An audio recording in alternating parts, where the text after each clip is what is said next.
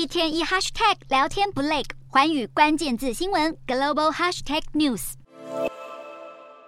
美国总统拜登和共和党众议院议长麦卡锡当地时间星期二协同两党参议院领袖在白宫会谈，协商提高债务上限的条件。麦卡锡在会后表示，谈判没有进展，于是美股四大指数全数收跌，道琼指数下跌五十六点八八点，收三万三千五百六十一点八一点；纳斯达克走低七十七点三七点，收一万两千一百七十九点五五点。标普五百小跌十八点九五点，收四千一百一十九点一七点。费半指数下滑五十六点五七点，收两千九百六十七点八四点。欧洲股市方面，投资人观望稍晚美国公布的通膨数据和拜登政府及共和党的协商进度。欧洲主要股市有涨有跌。伦敦股市走低十四点二九点，收七千七百六十四点零九点。德国股市小涨二点六五点，收一万五千九百五十五点四八点。法国股市下跌四十三点七四点，收七千三百九十七点一七点。